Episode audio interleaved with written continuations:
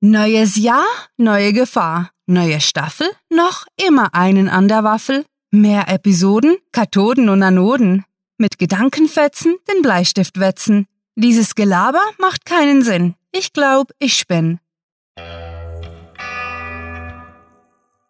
Willkommen zum Cluecast.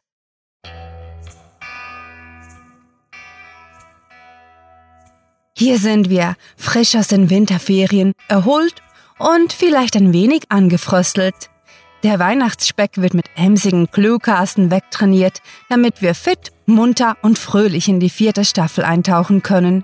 Wie immer hoffen wir darauf, dass ihr auch nach der Episode noch etwas bei uns bleibt, damit ihr den literarischen Jackpot absahnen könnt. Und außerdem sind wir doch ganz umgänglich, oder? Aber jetzt soll es endlich losgehen mit der vierten Staffel. Und wir wünschen viel Spaß mit der Kurzgeschichte.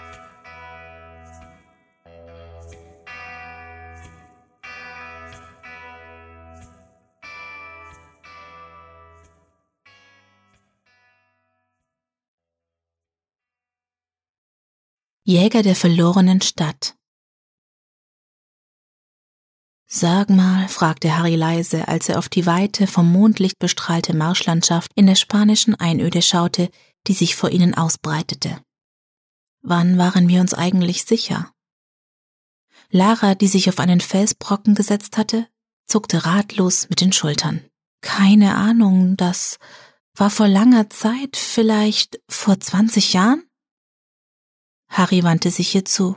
Wollen wir? Sie erhob sich nickend, griff nach ihrem Gehstock und strich eine Strähne ihres grauen Haars aus dem Gesicht. Langsam schritten sie auf das gigantische Loch in dem Boden zu, das in der Gegend des Guadalquivir-Flusses lag. Vom Rand hatten die beiden einen guten Ausblick in die Tiefe der Grube, in der sich die Ruinen einer Stadt ausbreiteten. Am eindrücklichsten zu erkennen waren drei konzentrische Kreise einer ehemaligen Hafenanlage und ein Tempel, der sich auf einer Anhöhe in der Mitte erhob. Er war kaum zerfallen, über die Jahrtausende konserviert unter dem Schlamm, wohl eines der am besten erhaltenen Gebäude seiner Zeit. Vorsichtig stiegen die beiden Senioren die Treppe hinunter, die im Laufe der Ausgrabungen, die mehr als 15 Jahre gedauert hatten, am Rand der großen Mulde angebracht worden war. Harry war etwas außer Atem, als sie unten anlangten, doch er war trotz seines Alters noch fit genug, um die Anstrengung einigermaßen problemlos wegstecken zu können. Die beiden schlenderten der Straße entlang, an der mehrere Häuser standen, einige in gutem Zustand und andere ziemlich zerfallen. Harry drehte sich zu seiner Kameradin und Ehefrau zu, bevor er beeindruckt sagte, Weißt du noch, als wir jung waren? Wir haben unsere Träume gehabt. Das waren wilde Abenteuer. Lara lachte heiser. Ja, das waren Zeiten. Ich hatte damals immer von diesem Augenblick fantasiert, in dem wir durch die Straßen von Atlantis gehen würden, doch wenn ich ehrlich sein will, hatte ich nie so richtig daran geglaubt, ihn tatsächlich irgendwann erleben zu dürfen. Es war mir einfach so verrückt vorgekommen. Und jetzt stehen wir da. Sie unterbrach sich und seufzte. Der größte Fund des Jahrhunderts. Heinrich Schliemann wurde auch von allen für verrückt gehalten, und er hat Troja gefunden, wandte Harry ein. Visionäre müssen sich das Unvorstellbare vorstellen können. Ohne solche Idealisten wäre vieles nicht entdeckt worden. Stell dir vor, wir würden in einer Welt leben, in der wir nichts über die hellenischen Bibliotheken, den Tyrannosaurus Rex oder Penicillin wissen würden. Lara erschauerte kurz, als sie sich auf einen Felsblock mit Ausblick auf den Tempel setzte. Offenbar war sie müde vom Gehen. Das wäre keine Welt, in der ich leben möchte, murmelte sie. Eine Existenz ohne Neugier, Entdeckergeist und Wissenschaft? Grauenhaft. Keine Kulturgeschichte, kein Verständnis für das Universum. Harry ließ sich neben seiner langjährigen Gefährtin nieder und kramte eine Wolldecke aus dem Rucksack, den er bei sich getragen hatte. Die Nacht war etwas kühl, also deckte er seine und Laras Beine zu. In einem Anflug von Nostalgie murmelte er Weißt du noch, als dir dein Professor gesagt hat, dass du besser UFOs statt Atlantis suchen solltest? weil du sogar damit mehr Chancen auf Erfolg hättest? Lara gluckste und lehnte sich zurück, um einen Blick auf den Nachthimmel zu werfen. Hier draußen waren unzählige Sterne zu erkennen, da es kein künstliches Licht gab. Stimmt, der alte Dr. Jones. Der war eine Klasse für sich. Aber dir hat doch ein anderer Berufskollege mal einen Traumfänger geschenkt. Genau, entgegnete Harry amüsiert. Er hat gemeint, wenn ich schon Träumen nachjage, könne ich genauso gut mal einen fangen. Ja, die guten alten Zeiten, in denen uns niemand ernst genommen hat, murmelte Lara. Irgendwie vermisse ich sie. Sie machte eine Pause und verfolgte mit den Augen eine Sternschnuppe. Versteh mich nicht falsch, ich halte gerne Vorlesungen und Seminare, aber es ist nicht dasselbe, als mit Dreck im Gesicht nach etwas zu suchen, an das keiner mehr glaubt. Harry schwieg für einige Zeit und sah sich in der antiken Stadt um. Schließlich meinte er nachdenklich. Und das wird wohl unser letzter ruhiger Abendspaziergang hier sein. Du kannst dir ja den Medienzirkus vorstellen, wenn sie in einer Woche die Ruinen für die Öffentlichkeit zugänglich machen werden. Jeder wird wieder mit uns sprechen wollen, den beiden wahnsinnigen Archäologen, die ewig auf der Jagd nach der verschollenen Stadt waren. Ich weiß nicht, ob ich da sein möchte, antwortete sie grüblerisch. Versteh mich nicht falsch. Ich habe damals geweint, als wir Atlantis endlich gefunden hatten. Ich hatte auch kein Problem, mit den Medienleuten zu sprechen, aber diesmal vor all die Kameras zu treten, jetzt, wenn die Anlage als Touristenmagnet vermarktet wird? Sie unterbrach sich, bevor sie entschlossen hinzufügte.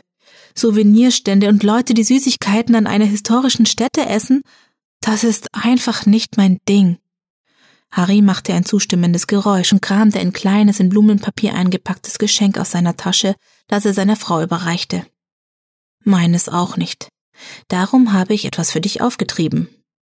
Oh, was ist es? wollte sie erstaunt wissen, doch er nickte ihr nur aufmunternd zu und bedeutete ihr, es aufzumachen. Bedächtig wog sie es in den Händen. Es ist schwer. Komm schon, mach es auf, drängte Harry sie mit einem Grinsen der Vorfreude. Es wird dir gefallen, du verrückte Archäologin. Ein Relikt? fragte sie mit plötzlicher Begeisterung und riss hastig das Papier von dem dicken Karton. Dann klappte sie den Deckel auf. Harry sah ihr dabei mit einer Aufregung zu, die einem kleinen Jungen an Weihnachten würdig gewesen wäre. Sie keuchte erstaunt auf, als sie ehrfürchtig in die Schachtel langte, das goldene Medaillon heraushob und es vorsichtig betrachtete. Wow, unglaublich. Moment, das ist noch nicht alles, sagte Harry hastig und reichte ihr eine Taschenlampe. Erwartungsvoll leuchtete sie damit auf das Relikt und untersuchte es. Antikes Maya, murmelte sie gedankenversunken und begann damit, die Inschrift zu übersetzen.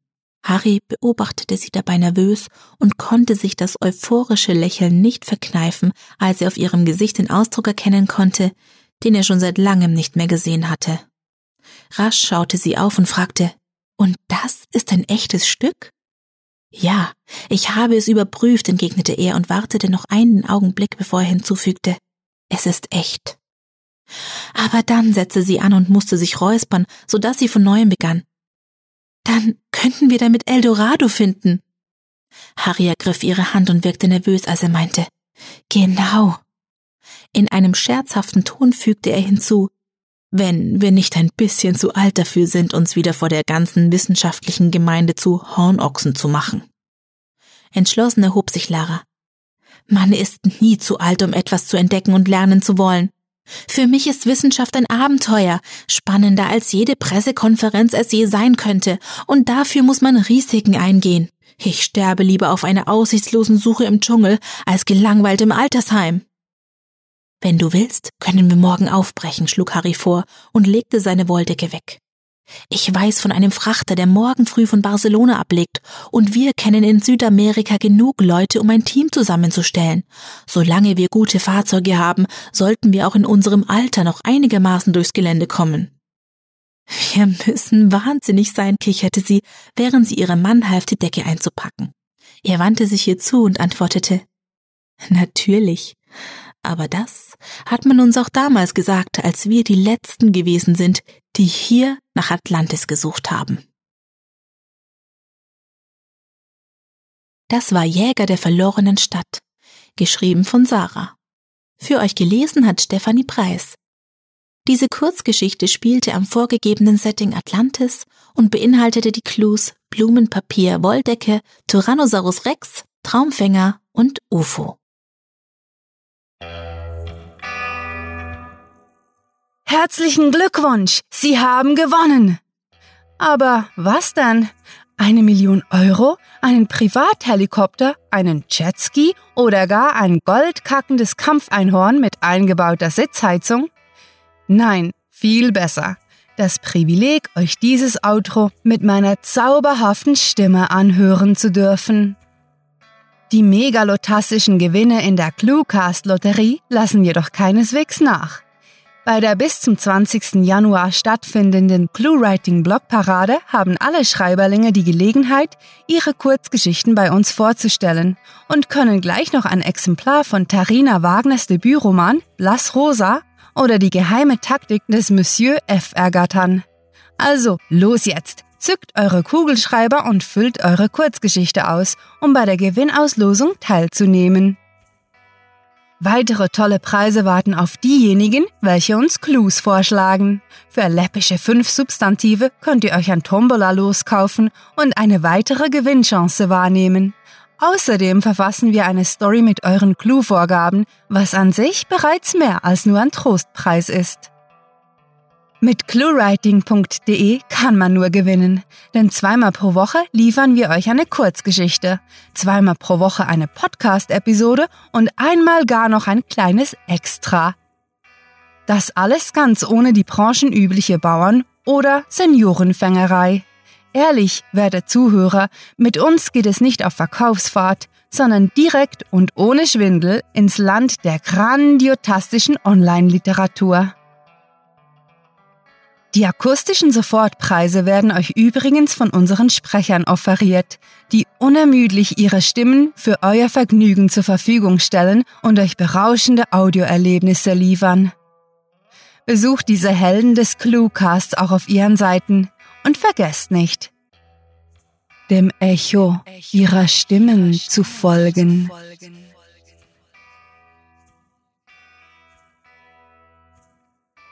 Wie bei jeder Lotterie gibt es nun auch bei uns einen klitzekleinen Haken. Zwar ist es unvorstellbar, auf ClueWriting jemals eine Niete zu ziehen, etwas Investition verlangen wir euch dennoch ab. Wir mögen euch gleich viel besser, wenn ihr uns auf Facebook, Twitter, Google+, Instagram und Tumblr liked und folgt. Ach ja, und natürlich, wenn ihr uns ab und an kommentiert, denn wir unterhalten uns sehr gerne mit euch. Auf iTunes, Stitcher, TuneIn und vielen gängigen Podcast-Portalen könnt ihr uns übrigens nicht nur folgen, sondern ebenso bewerten. Das ist zum einen eine Bereicherung für uns, das geben wir zu, aber ihr gewinnt dabei genauso. Stellt euch das doch vor, liebe Hörer, wenn wir bekannter werden, könnt ihr zu wahren Hipstern werden und behaupten, ich habe den Cluecast gehört, als es noch nicht cool war. Na, wenn das nicht der Jackpot der Moderne ist, dann habe ich die Epoche der sozialen Netzwerke eindeutig falsch verstanden. Apropos soziale Netzwerke, da fehlt noch eines. Auf YouTube findet ihr unendliche Glückssträhnen fürs Auge. Dort könnt ihr euch nämlich die Cluecast-Animationen ansehen und zudem audiovisuelle Reisen in die Redaktion erleben. Am allerwichtigsten bleiben allerdings unsere Special-Animationen. Von Explosionen über Zombies bis hin zu Schnee, zu jeder Jahreszeit gibt es etwas Neues zu genießen. Also, wer nicht liked, der nicht gewinnt. Mit fantastiliardischem Dank fürs Zuhören und den besten Wünschen. Eure Cluecaster.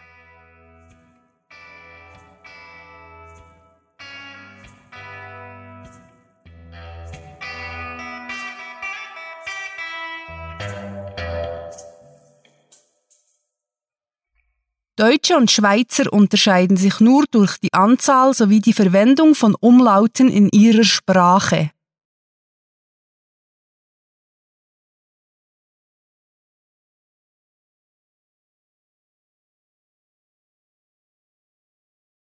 Für läppische fünf Substantive. Meine Nase beißt. ah. Himmelarsch.